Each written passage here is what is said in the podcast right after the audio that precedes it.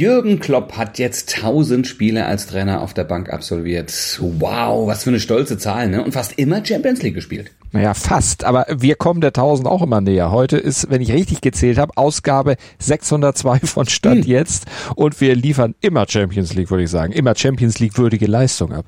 Unfassbar, wir haben doch glatt unsere 600. Ausgabe sozusagen verpennt. Nein, oh. wir haben sie natürlich nicht verpennt. Wir haben in der Zeit Sport getrieben und Eben. konnten gar nicht. Ja, Wir hatten gar keine Gelegenheit zu feiern, richtig? Naja. Also, wir können ja auch nicht alles feiern, so schnell wie wir die, die roten Zahlen durchmachen. Also, nee. Also, alles Gute nachträglich zur 600. Malte. und äh, natürlich liefern wir immer ordentliche, nämlich Champions League Leistungen ab. Äh, mit welchen Themen machen wir das heute? Mit Handball, mit Fußball und mit Tennis. Wir porträtieren ja. zum Beispiel den deutschen Gegner zum Abschluss der Hauptrunde der Handball-WM. Das ist Norwegen. Wir mhm. formulieren mhm. durchaus kritische Gedanken zum Bundesliga-Restart und gehen dem Netflix-Fluch auf den Grund. Das alles im ersten Sport-Podcast des Tages nach dem Opener und laufend aktualisiertem Newsblog. Darüber spricht heute die Sportwelt. Stand jetzt der erste Sportpodcast des Tages. Meinungen, Hintergründe und Analysen. Stand, stand, stand. Jetzt mit Malte Asmus und Andreas Wurm. Hintergrund. Ja, bei der Handball-Weltmeisterschaft endet heute die Hauptrunde für das deutsche Team. Die steht bereits im Viertelfinale, ja, also mit äh, furiosen Leistungen, wollen sich aber gegen den Topgegner, gegen Norwegen, weiter Selbstvertrauen holen für die K.O.-Runde. Worauf müssen Sie da, Malte, ganz besonders achten? Was sagst du? Ja, definitiv auf Sander Sargosen, ne? den Star vom THW Kiel und der ist Dreh- und Angelpunkt im Rückraum der Norweger. Der hat eine tolle Physis, der hat eine glänzende Übersicht und natürlich auch einen hervorragenden Abschluss. 24 Tore in fünf Spielen, das ist jetzt nicht so schlecht, was er da geworfen hat. Und diese fünfmonatige Pause, die er ja letztes Jahr einlegen musste, nach einer Sprunggelenkfraktur, das ist ja jetzt auch mal nicht so ein ganz einfacher Bruch, die merkt man ihm gar nicht mehr an. Hat er gut verkraftet. Nee. Na klar, ja. Und er hat mit Norwegen ja auch äh, große Ziele. Ne? Endlich mhm. will er den Titel holen. Medaillen hat er schon einige gesammelt, nämlich reichlich 2017 zum Beispiel oder 2019 jeweils Weltmeisterschaftssilber. Oh, wie undankbar. 2020 bei der Europameisterschaft die Bronzemedaille. Und jetzt wollen sie Gold. Die Norweger sind äh, zuletzt dafür natürlich auch immer besser in Fahrt gekommen, haben ja jetzt auch am Wochenende nochmal ein richtiges Ausrufezeichen gesetzt. 30-17 gegen den Asienmeister Katar. Also die haben sie richtig von der Platte gefegt. Naja, zum Vergleich, ne? Deutschland gewann gegen Katar zwar auch, aber nur oh. 31-27, aber immerhin ja. haben wir auch 30 Tore gemacht. Eben, und es war das deutsche Auftaktspiel, das muss man ja auch dazu sagen. Da waren sie noch nicht so ganz im Flow wie jetzt, aber trotzdem, das zeigt auf jeden Fall, was die Norweger drauf haben. Aber trotzdem haben sie auch Respekt vor dem DHB-Team. Sargosen und Co. kennen die natürlich auch alle bestens aus der HBL. Ne? Acht Norweger spielen in der HBL, die meisten in Schleswig-Holstein, haben sie es nicht so weit von zu Hause. Sargosen, Peter Ö Överby und Harald Reinkind beim THW Kiel und Magnus Röth und Goran Johannessen in Flensburg. Analyse. Mann, Mann, Mann, Mann, Mann, was war denn das für ein Bundesliga-Restart, ne? Wolfsburg schießt Freiburg 6 zu 0 ab. Bitteschön. Köln deklassiert Bremen. 7 zu 1. 29 Tore allein am Freitag und am Samstag. Und der Sonntag gestern, der hat sich ja auch nicht lumpen lassen. Äh, dank eines Dortmunders 4 zu 3 gegen Augsburg. Richtig. Und bei Leverkusen zu Gast in Gladbach, da fielen ja auch noch Tore. Also stimmt, wenn man eine Liga nur an Toren misst, war das schon stark. Aber über eins täuscht das ja leider nicht weg. Ne? Die Liga ist trotzdem ziemlich langweilig, zumindest an der Spitze. Bayern spielt nur 1-1 und der engste Verfolger Patz, Freiburg, und zwar richtig, du hast es eben gesagt. Ja, und das, obwohl die Bayern noch etwas rostig waren, sind sie trotzdem immer noch fünf Punkte vorne. Also wenn die sich erst eingegroovt haben, ich glaube, der Titelmarsch wird dann ungebremst weitergehen. Ach, es ist halt unser altes Lied, das wir ja. singen. Wenn die Bayern patzen, müssen die anderen da sein und sie sind es auch diesmal nicht. Wobei man ehrlicherweise sagen muss, ein 1 zu 1 gegen Leipzig, ne, das ist ja nicht wirklich gepatzt. Das war ein Spitzenspiel und ähm, das, äh, wir haben noch drüber gesprochen. Ne? Wir haben gesagt, oh, das ist ein Duell auf Augenhöhe. Das sieht nach Aus, äh, Ausgeglichenheit aus und denn, dann war es auch so. Ne? Ja, ja, war nur kein Standard, der es am Ende entschieden hat, sondern ja, ein Patzer von Joshua Kimmich. Das stimmt allerdings. Von dem er selbst sagt, und das finde ich auch in der Nachbetrachtung ganz gut, ähm, hätte ich nicht gepatzt, hätten wir das Ding letztlich gewonnen. Also, ähm, naja, aber wenigstens das Rennen um die europäischen Plätze. Ne? Das ist, das, da ist es noch eng. Ja, stimmt, aber das interessiert zum Beispiel in den USA und China ja auch keinen Menschen. Ne? Wer Fünfter oder Sechster bei uns wird, da interessiert eigentlich nur das Rennen um den Titel. Und wenn der so langweilig ist oder wenn dieses Rennen um den Titel so langweilig ist, ja, dann wird's auch nichts mit der erhofften Milliardenausbeute aus der Auslandsvermarktung. Naja, aber da muss man auch sagen, ist weniger das Problem der Bayern als das Stimmt. der Konkurrenz. Das ne? Hätte Freiburg sich mal nicht abschlachten lassen. Also ich habe also meinen Augen kaum trauen können. Also es sähe dann insgesamt spannender aus. Ja, also lass uns mal genauer drauf gucken auf den 16. Spieltag. Das Topspiel Ja, das Topspiel, das war überraschend das Duell zwischen Wolfsburg und Freiburg. 6 zu 0 gewannen die Wölfe, du hast es eben gesagt, und die sind komplett im Aufwind. Neun Spiele in Folge ohne Pleite, sogar fünf Siege in Serie und nur noch vier Punkte Rückstand auf Platz zwei. Also ist schon eine tolle Entwicklung nach dem doch zunächst komplett verpatzten Saisonstart. Nico Kovac scheint da tatsächlich die Wende geschafft zu haben. Also Wolfsburg die positive Überraschung des Spieltags.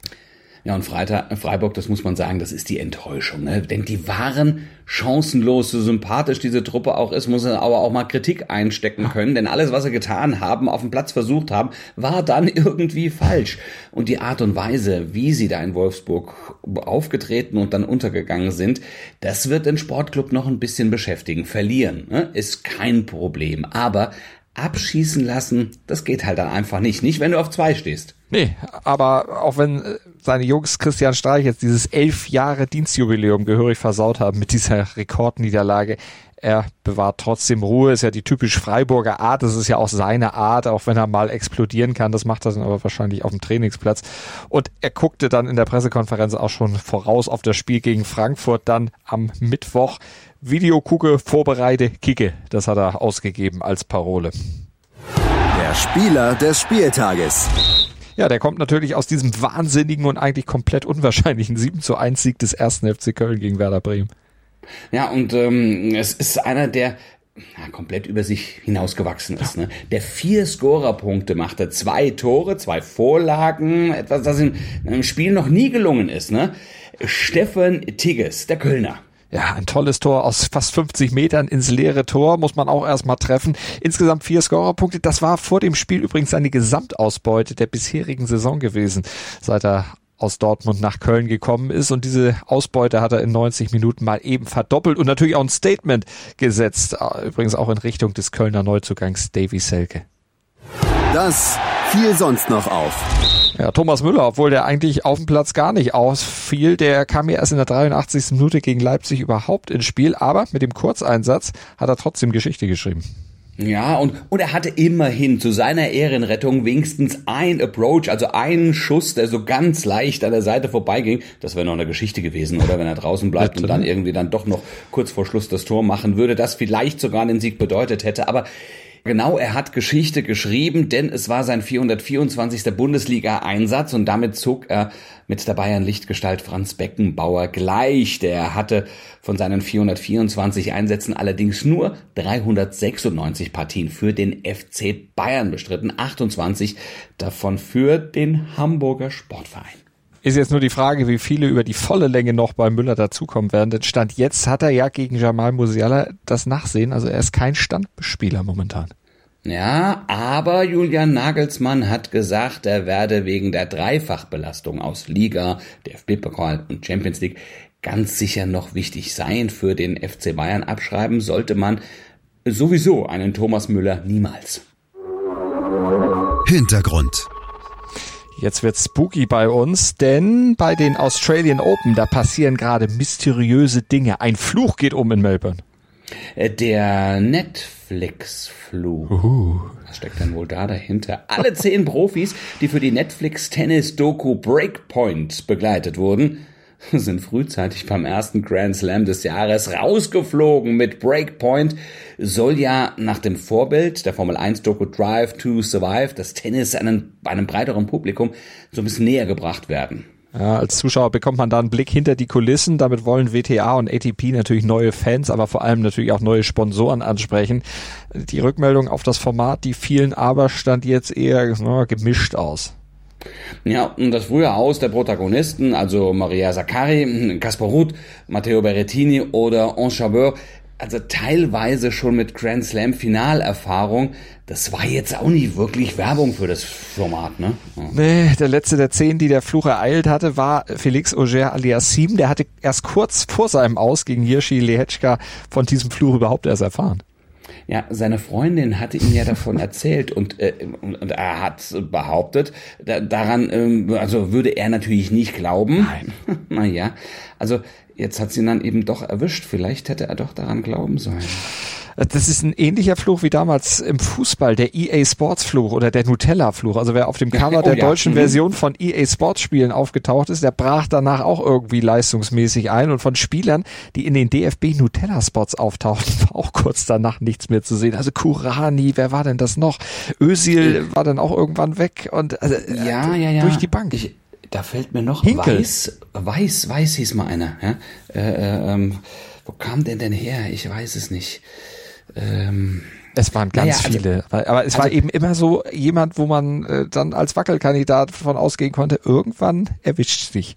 Ja, und Fakt ist auch, weil wir jetzt ja gerade über den DFB Nutella Spot sprechen, ähm, ich habe die Erfahrung gemacht, zum Beispiel bei der U21, wenn in Stadien oder vor den Stadien große Plakate hängen, heute hier U21, die Spieler, die da drauf sind, wenn du dann ins Stadion gehst, die sind garantiert nicht dabei. Also wenn du auf einem U21-Plakat bist, kannst du davon ausgehen, dass du bei dem Spiel eigentlich aussetzen musst. Naja, ist das alles nur Zufall, wie Netflix schreibt? Oder steckt doch mehr dahinter?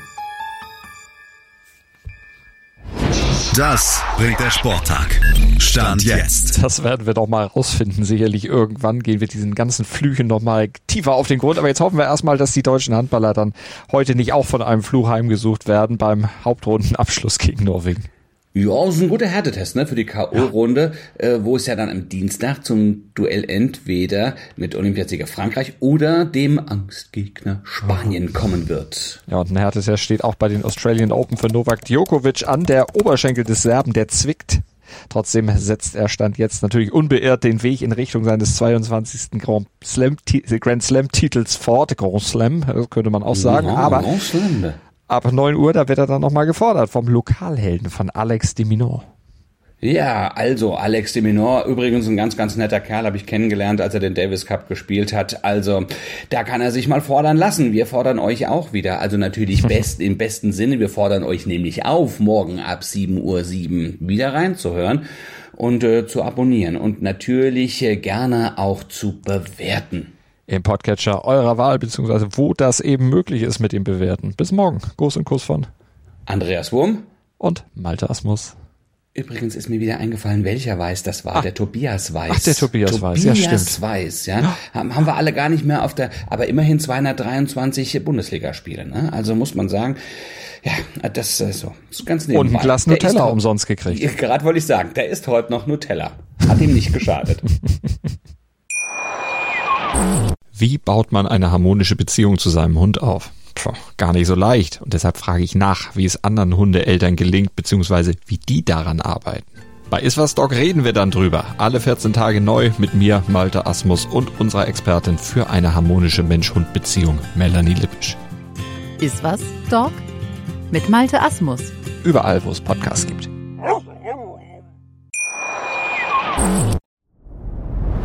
Dir hat dieser Podcast gefallen? Dann klicke jetzt auf Abonnieren und empfehle ihn weiter. Bleib immer auf dem Laufenden und folge uns bei Twitter, Instagram und Facebook. Mehr Podcasts aus der weiten Welt des Sports findest du auf meinsportpodcast.de.